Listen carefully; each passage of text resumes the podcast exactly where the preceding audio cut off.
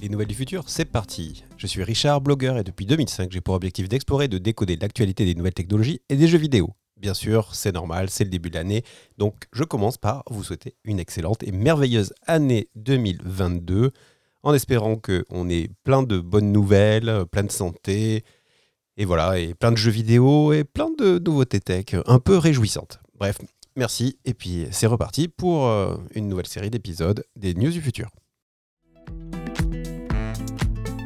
La news qui a défrayé la chronique euh, ces derniers jours, c'est bien sûr le passage de Apple euh, qui a passé la barre des 3 milliards de dollars de valorisation. C'est un record, hein, c'est la première société à atteindre cette valorisation euh, boursière dans son histoire. Il faut noter qu'ils auraient eu besoin de 42 ans pour franchir les 1000 milliards, 2 ans pour atteindre les 2000 et seulement 4 mois pour frôler les 3000 milliards. Donc là, ils sont redescendus, mais voilà, c'est un, score assez ahurissant. Il faut savoir que Bien sûr, si l'iPhone est bien sûr le produit phare qui rapporte près de 192 milliards de dollars par an, euh, c'est la, place des services qui augmente petit à petit, puisque euh, désormais c'est presque 70 milliards de dollars qui est rapporté par les services comme Apple Music ou Apple TV. Les, bien sûr, euh, les, prévisions sont que ça va augmenter de manière très significative dans les années qui viennent, et en tout cas au moins 100 milliards sur, sur, sur cette année 2022. Bon, on en reparlera.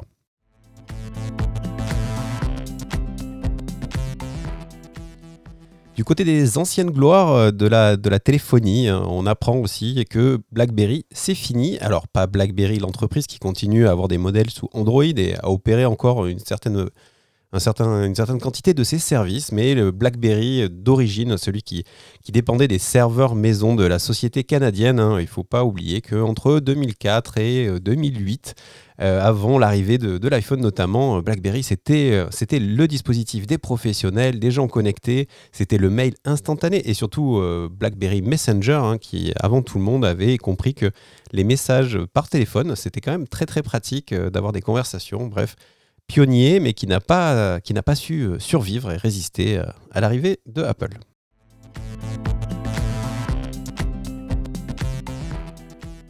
Autre news qui vient de la Silicon Valley, voilà, on a appris que ça y est, c'était fait pour Elizabeth Holmes.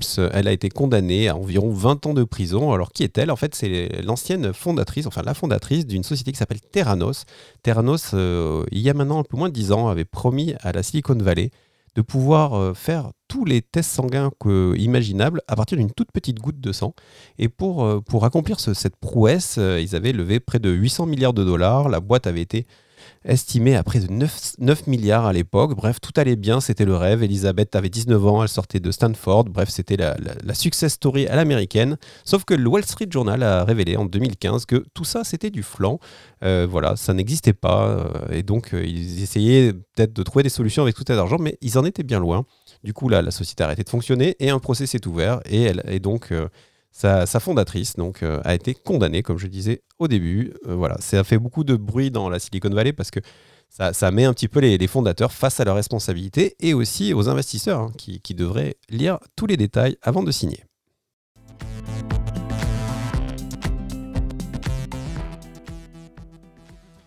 Dernier service euh, dont je voulais parler cette semaine, c'est Popcorn Time qui a décidé de de stopper tout fonctionnement. Je ne sais pas si vous vous souvenez de Popcorn Time, c'était il y a 4-5 ans quand le, service est sorti. C'était une époque où le streaming euh, voilà, ne battait pas encore son plein et Popcorn Time permettait de regarder des films de manière illégale en utilisant le protocole euh, BitTorrent. Ça permettait de voir très facilement euh, tout l'ensemble du catalogue, de, tous les contenus illégaux, mais extrêmement facilement, sans avoir besoin de les télécharger.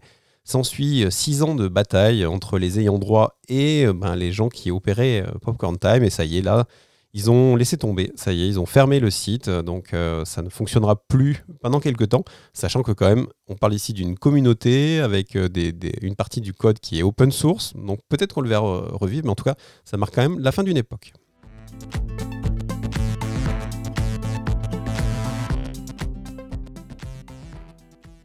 Allez, un petit tour par les NFT parce qu'on ne peut pas se dire qu'il y a une semaine qui passe sans parler de NFT. Cette semaine, le gagnant, c'est Konami. Alors, euh, ce, nom vous dit peut-être pas grand-chose comme ça, mais euh, si vous vous rappelez bien, Konami, c'est ceux qui sont derrière le Pro Evolution Soccer, PES, le fameux jeu de foot qui, s'est rebaptisé eFootball récemment, avec, qui a fait un fiasco. Mais c'est aussi un éditeur de jeux comme Metal Gear Solid ou encore de Castlevania, donc un, jeu culte hein, pour, pour tous les amateurs. Et ben pour fêter les 35 ans du jeu, ils ont décidé de créer un mémorial, un mémorial NFT, donc qui sera possible très vite, très bientôt, quand vous aurez entendu ce, programme, d'aller faire euh, des enchères pour acquérir euh, une petite trentaine de NFT euh, dédiés pour l'occasion, dont les prix ne sont pas encore connus au moment où j'enregistre voilà, c'est amusant de, voir comment après tout le monde cherche aujourd'hui à, faire l'expérience de ces fameux NFT. On verra si dans le futur c'était des bons paris. En tout cas, du côté des jeux vidéo, j'avais déjà parlé d'Ubisoft qui, qui s'y était, prêté. On a eu aussi d'autres sociétés qui ont dit qu'ils y allaient, et puis face à la colère des joueurs, se sont retirés. Donc, à voir comment ça va se passer pour Konami.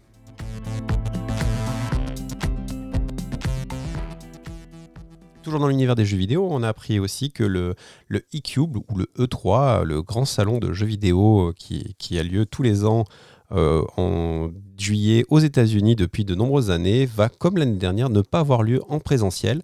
Donc le, salon sera uniquement euh, donc en ligne, enfin, ou en tout cas on, va voir un peu comment ça va se passer. C'est toujours une mauvaise nouvelle pour, pour, ceux, pour, pour les amateurs de jeux vidéo parce que ces événements-là sont toujours, sont toujours des, points de repère dans l'univers et dans l'année. Ça faisait quand même plusieurs années qu'on s'interrogeait hein, sur l'intérêt de, de l'E3. Enfin voilà, en tout cas, il s'approche de plus en plus de sa fin. De l'autre côté, l'autre grand salon de l'année, enfin un des autres grands salons de l'année, le CES 2022, est en train de se tenir juste en ce moment à Las Vegas. Un salon qui regroupait en général près de 200 000 personnes venues du monde entier pour améliorer les dernières innovations technologiques. Cette année, Omicron oblige, uniquement 10 000 personnes selon les organisateurs, donc 5 000 certainement selon, les manifestants, euh, se, seront pointés, ce qui donne des images assez incroyables euh, de, ces allées à trois quarts vides. C'est aussi le cas du côté des exposants. La plupart ont décidé d'annuler au dernier moment ou en ayant prévenu un peu à l'avance leur présence. Euh, résultat, des stands vides et des, des grandes allées vides aussi. Donc un peu déstabilisant pour moi qui ai eu la chance d'y aller plusieurs années et qui est voilà l'habitude de voir ce salon plein d'effervescence. Alors, euh, je pense que je vous ferai dans les, semaines qui viennent euh, des, petits retours, des petits rappels sur ce qui s'est passé d'intéressant dans le salon. Aujourd'hui, on peut dire que c'est déjà le salon de l'automobile électrique et un peu autonome. C'était déjà le cas, mais cette année, beaucoup d'annonces euh, autour de ça. BMW très fort et bien sûr Sony qui a annoncé son véhicule électrique. qui allait, enfin que son véhicule allait être mis à disposition du public, commercialisé. On n'a pas tous les détails, il avait été annoncé il y a deux ans, mais voilà, là, c'est sûr, euh, Sony a décidé de le commercialiser. Donc voilà, donc un grand salon autour de, de l'automobile. On a pu voir aussi quelques petites choses autour de, la robotique, notamment ce robot Ameca, euh, vraiment très, euh, très, très impressionnant en termes d'expression de, faciale, hein, qui, promet du coup le, futur de, la robotique. beaucoup d'annonces aussi au niveau des microprocesseurs et des, des cartes graphiques. On, y reviendra. Bien sûr aussi, euh, encore une fois, euh, une continuité intéressante par rapport à l'année dernière, de grosses annonces au niveau des, écrans de TV euh, qui continuent d'évoluer et d'accompagner aussi la sortie des, consoles next-gen et des, technologies. Donc très très chouette et je vous ferai encore une fois un débrief très bientôt. Et pour conclure, quand même, l'image que j'ai plus vu tourner, étonnamment, c'est aussi une voiture. Hein. comme je disais en intro, c'était le salon de l'auto. C'est la BMW, la nouvelle BMW qui va être capable de changer de couleur en cliquant sur, sur un bouton. Elle passe du blanc au noir. Alors c'est une technologie un peu comme sur les Kindle hein, de e-paper, mais c'est assez marrant. Allez jeter un coup d'œil, euh, allez jeter un coup d'œil sur les internets. Ça vous fera, euh, voilà, ça, ça c'est une curiosité amusante.